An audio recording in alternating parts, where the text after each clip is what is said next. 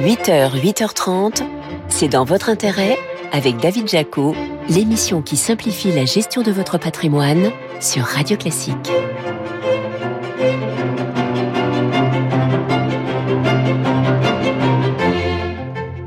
Bonjour, ravi de vous retrouver pour un nouveau numéro de C'est dans votre intérêt sur Radio Classique. Votre invité ce matin, c'est Alexander Kraft, le PDG de Sotheby's Immobilier pour la France, qui nous dira dans quelle mesure l'immobilier prestige est lui aussi impacté par la remontée des taux d'intérêt. Ensuite, nous vous dirons ce qu'il vaut mieux choisir entre les super livrets bancaires et l'assurance vie à taux bonifié. Enfin, faut-il redouter une hausse de l'IFI, de l'impôt sur la fortune immobilière en 2024 Peut-être bien, on vous dit pourquoi en fin d'émission. C'est dans votre intérêt Le récap. Avec Ophi Invest, une nouvelle dimension pour l'avenir. Allez, retour sur les infos patrimoniales clés de cette semaine avec vous, Laurent Grassin. Bonjour Laurent. Bonjour David. Directeur de la rédaction de Boursorama. Vous aussi, vous nous parlez d'immobilier avec des seuils symboliques qui sont en train de tomber. Et oui David, et notamment pour le club des 5, Paris, Lyon, Bordeaux, Strasbourg et Nantes. Et David, il va falloir mettre nos tablettes à jour selon les chiffres récents fournis par meilleurs agents.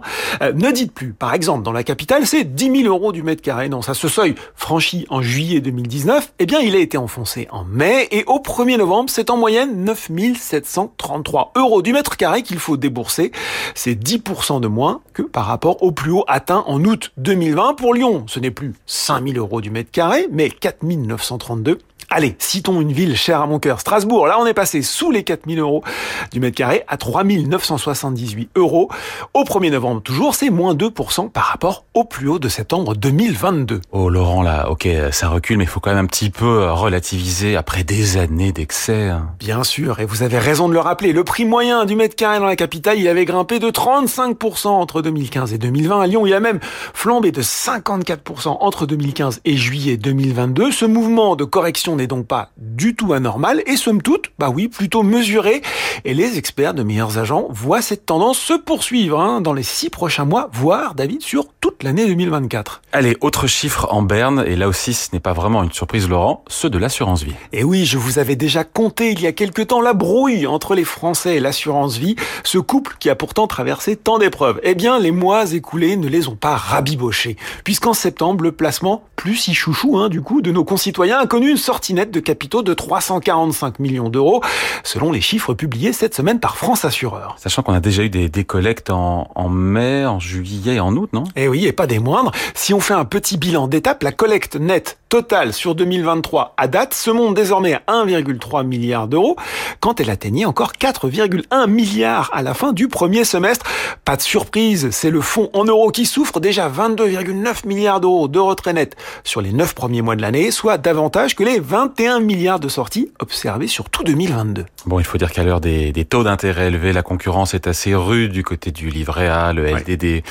et les autres comptes atteints. Bon, sinon, autre sujet qu'on évoque actuellement, c'est le fameux euh, PLFSS, le projet de loi de financement de la sécurité sociale, avec un article qui a euh, été adopté en première lecture à l'Assemblée nationale et qui risque bien de faire grincer les dents. Eh oui, c'est d'ailleurs l'article 5 du PLFSS précisément, mais avant suspense, petit retour en arrière pour bien comprendre de quoi on parle? Si vous employez aujourd'hui, David, une babysitter, une femme de ménage ou un jardinier pour entretenir le superbe jardin à la française de votre propriété. J'aimerais bien, mais c'est pas encore le cas, Laurent. Bon, imaginons que ce soit le cas. Oui, passons. Bon, bon, bref. Si vous employez quelqu'un à domicile, vous bénéficiez d'une réduction de 50% des dépenses engagées pour sa rémunération. Pour faire clair, si vous dépensez 500 euros par mois, cotisation sociale inclus, votre crédit d'impôt est de 250 euros. Alors, c'est plafonné à 12 000 euros par an et 15 000 euros si vous avez deux enfants à charge, soit un crédit d'impôt maximal de 6 000 à 7 500 euros. Laurent, c'est bien tout ça, mais il est où le problème? Eh bien, depuis janvier 2022, vous pouvez bénéficier chaque mois de l'avance de ce crédit d'impôt pour éviter le décalage de trésorerie. C'est bien pratique. Cette avance immédiate est actuellement de 6 000 euros par an au maximum. Ah, très pratique ça aussi. Ben oui, trop pratique en fait, car des petits malins s'en servent pour frauder, fraude qui aurait permis de détourner entre 3 et 5 millions d'euros en un peu plus d'un an, selon un rapport de la direction de la sécurité sociale. Le gouvernement veut donc repousser la généralisation de ce dispositif au 1er janvier 2026 au lieu de 2024, et aussi, ben oui, il envisage de réduire de moitié le plafond du montant pouvant faire euh, l'objet de cette avance immédiate du coup ça fait 3000 euros. La Fédération des particuliers employeurs est vent debout, vous en doutez bien, contre Ah oui. cette mesure. Reste à savoir si elle va pouvoir se faire entendre. Bon, en guise de conclusion, Laurent, vous allez à l'encontre de tout ce qu'on prêche en nous disant que l'argent peut tomber du ciel. Tiens donc. Ah oui, on explique hein, tout pour bien investir, mais voilà, c'est ce qui est arrivé euh, dimanche dernier pour 4000 chèques réunis dans un champ situé euh, dans le nord-est de Prague dans le cadre d'un jeu concours organisé par un influenceur dans une version euh, très très très littérale. Hein, David de la monnaie hélicoptère, Kazma, c'est le nom de cet influenceur, a ainsi largué sur la foule rassemblée pour l'occasion l'équivalent quand même de 900 000 euros. Euh, comme quoi, pour être dans le vent et le rester, il faut parfois être prêt à jeter son argent par les fenêtres. Enfin, façon de parler. Bon, Laurent, restez tendance, mais sans bourse déliée. Laurent Grassin, directeur de la rédaction de Boursorama. Merci David. Allez, on vous parle à présent d'immobilier avec votre invité. C'est dans votre intérêt, l'invité. Notre invité ce matin sur Radio Classique, c'est Alexander Kraft, le PDG de Sotheby's Immobilier France. Bonjour. Bonjour David. Dites-moi, l'immobilier de prestige, est-ce que il pâtit lui aussi de la baisse des volumes, des transactions, des prix? Euh, Barnes nous dit, l'agence Barnes nous parle d'une baisse des prix de 3% depuis le début de l'année, Juno de 7%. Qu'est-ce que vous voyez, vous? Alors, euh, il faut dire que oui, euh, à titre général, le marché immobilier, y compris aussi le marché immobilier de prestige, rentre là dans un autre cycle. Euh, on a vécu euh, trois ans de, de record euh, avec euh, des volumes et des prix euh, jamais vus. Et bien sûr, euh, dans, dans chaque secteur, voilà, le, le développement, c'est en cycle. Et là, euh, le marché est en train de se calmer. Les prix euh, baissent de combien chez vous Euh, depuis le début de l'année En moyenne, alors, évidemment. C'est difficile. Bon, si vous voulez, il y a un marché à deux vitesses. Il y a le marché de prestige normal, euh, je dirais entre un demi-million et 3 millions. Et là, on voit une baisse de prix, je dirais, euh, d'environ 5, euh, entre 5 et 10 euh, Ça dépend du bien. Entre 500 000 et 3 millions d'euros, c'est ça?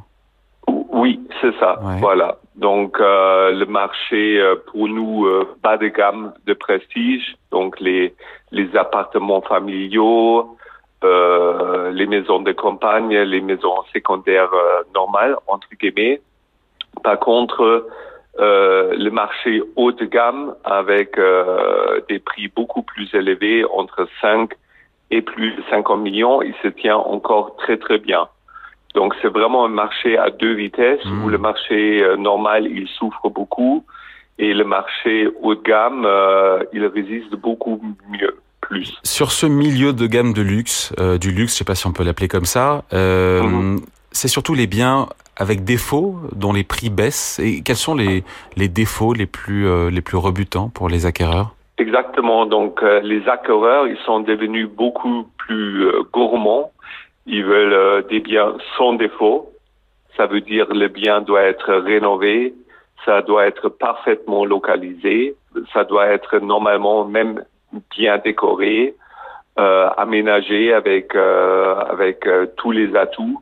Donc, si vous avez quelque chose qui est dans son jus, qui doit être rénové, euh, qui est en premier étage, euh, qui est bruyant, donc tous ces défauts-là sont pénalisés en ce moment. À hauteur de quoi? 10% 15% Ça, ça dépend de, de chaque bien, bien évidemment. Donc, si le bien est déjà sur le marché pendant un certain temps, euh, la négociation est plus importante. Là, elle peut être entre 5 et 10 Si le bien vient d'arriver sur le marché, on est autour de 3 jusqu'à 5% Les transactions, les volumes vont- devraient baisser d'au moins 20%, nous dit la FNAIM. Euh, pour votre réseau, pour Sotheby's Immobilier, euh, vous serez où en termes de baisse de volume de transactions?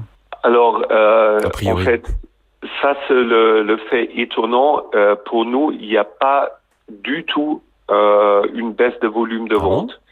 Il y a moins de ventes, mais il y a des ventes plus élevées.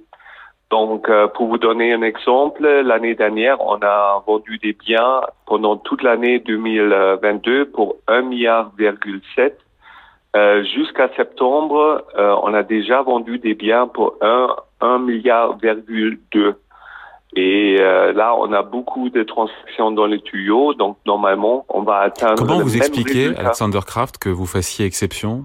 Justement, que l'immobilier de, de, de, de, de luxe euh, devient une valeur refuge pour euh, les investisseurs avisés et les grandes fortunes français et étrangers. Donc, euh, on entend des crises, on a deux guerres, on a l'inflation, on a une économie qui est pas facile. Et là, toujours, euh, comme euh, oui, depuis toujours, euh, l'immobilier euh, de, de prestige, de très haut de gamme, euh, devient une valeur euh, Le prix moyen euh, refuge. Ouais, le prix moyen euh, de vos ventes, j'ai lu un chiffre 1,8 million d'euros, c'est ça? Euh, en fait, c'est même plus élevé. Euh, c'est le, c'est le prix moyen le plus élevé qu'on a jamais vu en France, c'est 2 millions euh, jusqu'ici, entre janvier et octobre. Bon, et les, clients euh, évidemment aisés qui achètent du, milieu de gamme du luxe, pardon, entre on va dire entre 2 et 3 millions, euh, est-ce que aussi ils souffrent de la hausse euh, des coûts des crédits immobiliers? Est-ce que vos clients aisés eux aussi font face bah voilà, à des refus de prêt de la part de leur banque? Alors ou- oui et non. Donc si on parle vraiment de ces biens-là, entre euh, 1 et 3 millions, ça dépend de chaque client. S'il veut financer, même les, les clients les plus euh, les plus qualifiés, ils souffrent justement, oui, des, des refus de banque ou euh, si- s'il obtient un crédit, bien évidemment, des taux euh, beaucoup plus élevés que euh, il y a euh, 12 mois ou 18 mois. Donc euh, aujourd'hui, un crédit vous coûte euh, entre euh, 4 et 4,5 Euh, Il y a un an, c'était 2,5 Donc euh, bien évidemment, euh, euh, ça freine énormément. Et euh, mais c'est surtout les banques euh, qui sont très très hésitants de, de prêter, même euh, aux clients qui sont très très qualifiés. Euh, et là, bien évidemment, euh, euh, ça freine. Par contre, pour ceux qui, qui achètent vraiment euh, sans prêt en comptant, là, euh, ils ont euh, une force de négociation améliorée et là, on peut faire des, des affaires. Justement, Les affaires, c'est quoi? C'est 10-15% de baisse par rapport au prix affiché? Tout à fait, tout à fait. Donc, euh, et justement, euh, là, les vendeurs ils deviennent beaucoup plus flexibles qu'avant pa- parce qu'ils voient que le marché est en train de se serrer. Donc, pour euh, si on achète en cash, c'est le moment d'acheter parce qu'on peut négocier.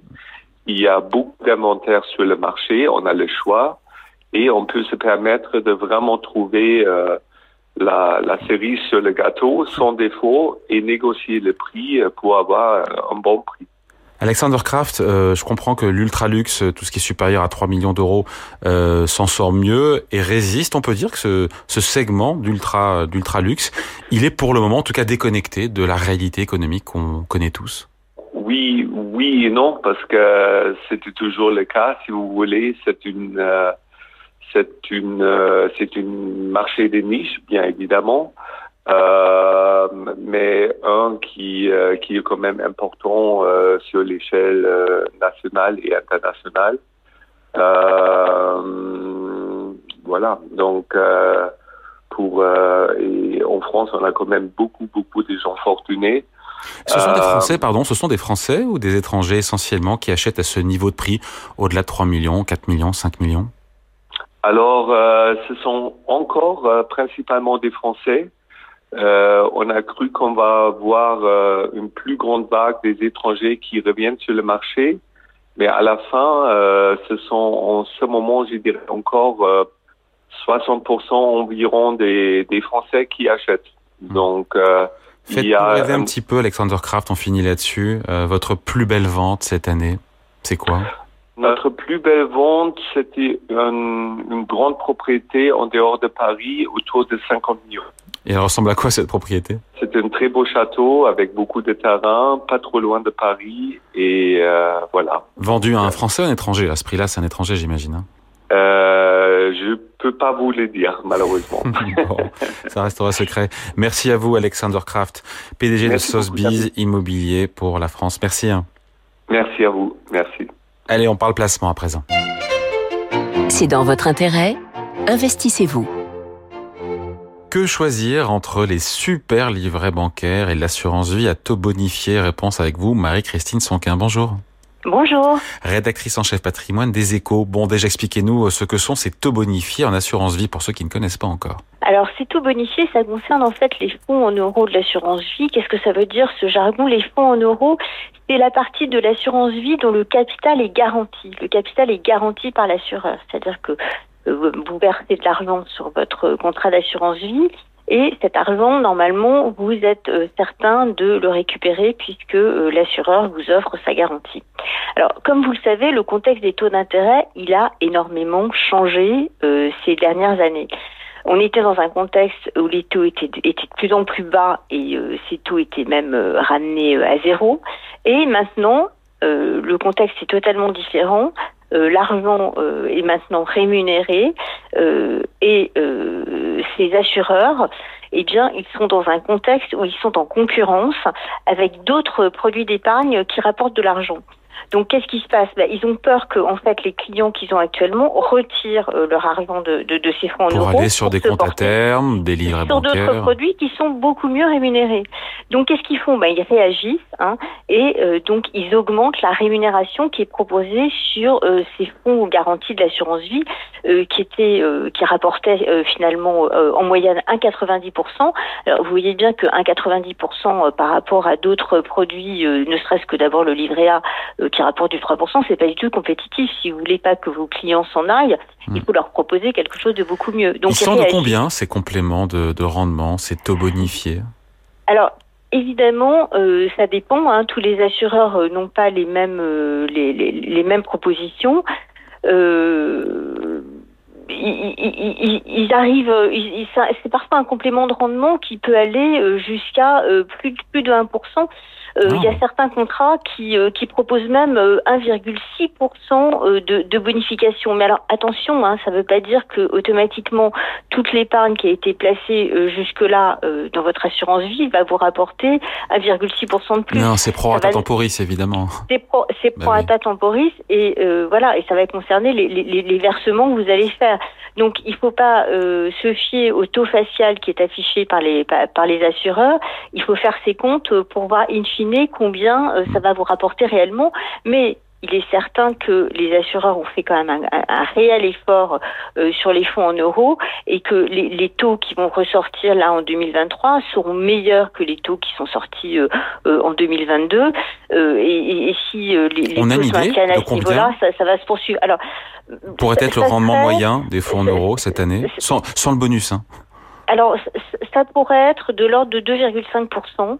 Euh, donc ce qui est quand même euh, bien sûr pas très compétitif ni par rapport à l'inflation ni par rapport euh, au livret A, mais c'est quand même beaucoup mieux que ce qui était sorti l'année dernière. donc vu les autres qualités que présentent les fonds en euros et le cadre juridique et fiscal de l'assurance vie, ça reste quand même un placement qu'il faut conserver et qui est intéressant pour les épargnants. Ces compléments de rendement, ils sont sur un an, sur deux ans, pas plus, j'imagine évidemment. Alors, et, ça dépend des assureurs. Hein. Il faut bien regarder les, les, les conditions générales du contrat. Euh, par exemple, pour avoir accès à ce, fonds en euros, vous pouvez euh, à ce fonds en euros à taux bonifié, euh, l'assureur peut vous imposer euh, certaines choses. Il peut vous imposer des conditions de, de, de, durée de détention. Il peut vous imposer un minimum d'investissement sur les sur les unités de compte. Alors, ce qu'il faut voir aussi, euh, c'est que euh, quand vous avez un gros versement à faire, vous pouvez négocier aussi avec euh, votre assureur. Hein. Bon, maintenant parlons un petit peu, euh, Marie-Christine, des, des, livrets bancaires qui sont de nouveau attractifs. on voit parfois fleurir carrément des offres de rendement à 4 voire 5% mais bon, on se dit que ça ne dure que quelques mois. Alors c'est certain, hein, euh, si, euh, si vous voyez, il y, a même des offres à, à 5,25, hein, c'est la meilleure en ce moment, mais celle-ci elle ne dure que trois mois. Euh, vous en avez d'autres, euh, c'est un petit peu plus généreux, c'est cinq mois. Euh, il y en a une qui est à 2,5%, là c'est pendant un an, mais bon, ce n'est que, que 2,5%. Et alors sinon, vous revenez euh, au taux de base qui est en vigueur euh, ben, pour, Mm. euh, pour, pour, pour- pour la durée. Donc, in fine, euh, il faut pas non plus euh, se dire que ça va être le Pérou, parce que effectivement, bon, d'abord, vous, vous, ça va vous rapporter ça, mais uniquement pendant quelques mois. En plus, euh, ça peut être plafonné parce que c'est pas forcément euh, pour des versements illimités. Euh, ça peut être uniquement pour un certain montant. Donc là encore, il faut bien regarder les petites lignes, il faut bien regarder ce qui est prévu dans les dans, dans les contrats parce que ça peut n'être que pour, par exemple, les 200 000 premiers euros que vous allez verser. Alors, c'est vrai que 200 000 euros, ça peut paraître être une grosse somme, mais Oui. c'est fréquent lorsque vous avez euh, des fonds en attente d'investissement, par exemple, lorsque vous avez fait une vente immobilière. Pourquoi est-ce qu'on compare ces deux enveloppes euh, Parce que l'assurance vie, c'est du long terme, alors que les livrets bancaires, c'est pour faire fructifier ses liquidités sur euh, sur quelques mois ou trimestres. Alors, certes, l'assurance vie, c'est du long terme, mais euh, vous pouvez quand même retirer votre argent à tout moment. Donc, euh, le- les fonds en euros de votre assurance vie, un, euh, ben, vous ne perdez pas d'argent dessus, et euh, deux, si vous avez besoin de cet argent, vous pouvez quand même le retirer. C'est vrai qu'on conseille toujours l'assurance vie pour le long terme parce que c'est ce qui est le plus intéressant. Et à partir de 8 ans, euh, c'est là où vous avez le plus d'avantages sur le plan fiscal. hein. Vous, vous, vous- avez, euh, vous, pouvez retirer de l'argent euh, sans impôt euh, jusqu'à euh, un, un certain montant. Vous n'êtes pas exonéré de prélèvements sociaux, mais euh, vous pouvez être exonéré totalement d'impôt sur le revenu. Donc ça, si, si vous conservez votre argent pendant pendant huit ans. Mais il faut bien se dire que lorsque vous placez en assurance vie, vous n'êtes pas coincé pendant huit ans. Vous Mm. pouvez retirer votre argent à tout moment. Euh, bon, alors c'est peut-être euh, ça, ça prend peut-être quelques jours ou voire euh, une, une semaine ou deux de plus que sur un livret, mais vous n'êtes pas du tout coincé. L'assurance vie, ça reste un placement liquide, même si c'est conseillé pour le pour le long terme. Allez, merci beaucoup. Marie-Christine Sonquin, rédactrice en chef patrimoine des échos. Merci. hein. Merci. Allez, on parle de vos impôts à présent. C'est dans votre intérêt. On ne vous impose rien. Faut-il craindre une augmentation de l'impôt sur la fortune immobilière à cause du projet de loi de finances pour 2024 Eh ben, c'est en tout cas ce qu'inspire le texte soumis par le gouvernement à l'article 49.3 qui retient une proposition des députés du groupe socialiste et qui augmenterait la valeur du patrimoine taxable. Bonjour Jérôme Barret. Bonjour David. Avocat associé au sein du cabinet Yards. Déjà rappelé un petit peu la méthode de détermination de l'assiette taxable à l'IFI. Oui, l'IFI, vous savez, c'est assis sur la valeur nette des actifs immobiliers qui sont imposables au 1er janvier. Hein, c'est la date du 1er janvier. Alors, on prend le 31 décembre parfois par titre pratique de l'année d'imposition. Donc la valeur nette elle est égale à l'actif immobilier moins le passif qui a été souscrit pour l'acquisition du bien. Et c'est à la question des dettes pouvant ou non être déduites du patrimoine immobilier qui tient à cœur visiblement au gouvernement cette année. Bon, concrètement, comment se matérialise euh, la prise en compte des dettes à l'impôt sur la fortune immobilière? Eh bien, David, on a deux choses, on a deux sujets. Il y a deux modes de, de détention possibles. Soit vous détenez vos, votre, vos biens en direct, soit vous les détenez par l'intermédiaire d'une société. Bon, commençons par la détention en direct. Alors la détention en direct c'est la plus simple, hein, puisque euh, ensuite donc si le bien est détenu en direct, on va déduire de l'actif imposable les dettes pour leur valeur restant due au 1er janvier de l'année d'imposition et qui sont effectivement supportées par le redevable de l'impôt. Et seules les dettes qui concernent les seuls biens immobiliers imposables sont alors déductibles. Bon, de quelle dette parle-t-on classiquement? Oh, il s'agit des dettes principalement qui sont liées, euh, corrélées, attachées aux biens immobiliers. C'est l'emprunt bancaire pour l'acquisition du ou des biens, ou les factures en cours non encore réglées au 1er janvier s'agissant des dépenses de travaux, et c'est quelques charges euh, comme euh, des taxes foncières et ce genre de choses. hein. Il s'agit d'une liste qui est limitative, mais en gros c'est le, le sujet. Bon, et si le bien immobilier est détenu par l'intermédiaire d'une société? On parle de quoi? De société civile, par exemple Alors, on peut parler de tout type de société. C'est à la fois des sociétés civiles personnelles, patrimoniales, mais ça peut être aussi des grandes sociétés, des sociétés qui appartiennent à des groupes euh, industriels ou, ou professionnels. hein. Donc, euh, c'est là où le, le sujet se corse. hein. Lorsque le bien est détenu par l'intermédiaire d'une société, la valeur vénale, c'est un peu technique, hein, de la société s'obtient d'abord en diminuant de la valeur euh, réelle des actifs l'ensemble des dettes.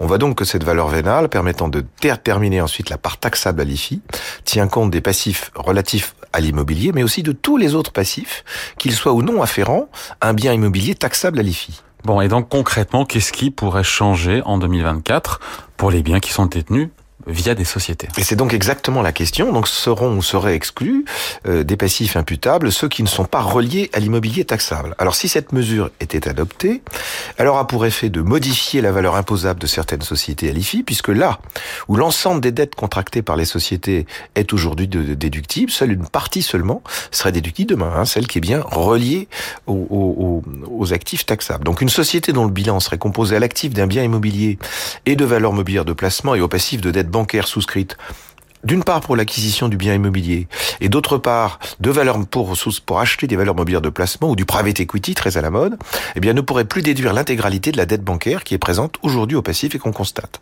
Il faudra donc proratiser cette dette bancaire à hauteur du seul emprunt contracté pour l'acquisition du hmm. bien. Et donc ça augmente la valeur taxable. Et ça augmente inévitablement mathématiquement la valeur taxable. L'entrée en vigueur de tout ça L'abattement, il a été retenu par le gouvernement. Alors, je, je crois même que c'est la NUPES hein, qui l'avait proposé. Euh, il a été retenu par le gouvernement adopté via l'article 49.3 de la Constitution. Euh, ce texte, il est en discussion, en discussion plus relative avec 49.3. Hein, je ne fais aucun commentaire. C'est un fait juridique, si je puis dire. Donc, si le texte passe la navette parlementaire, il est adopté pour la loi, dans la loi de finances pour 2024. Son entrée en vigueur aura donc lieu logiquement dès l'année prochaine, c'est-à-dire au 1er janvier, pour la déclaration euh, d'IFI 2024, qui sera rédigée, comme vous le savez, entre mai et juin prochain. Allez, merci beaucoup. Maître Jérôme Barré, avocat associé au sein du cabinet Yards. Merci David. Voilà, c'est dans votre intérêt. C'est fini pour aujourd'hui. Mission à réécouter en podcast sur radioclassique.fr et sur vos plateformes habituelles. Je vous retrouve bien sûr avec plaisir dimanche prochain.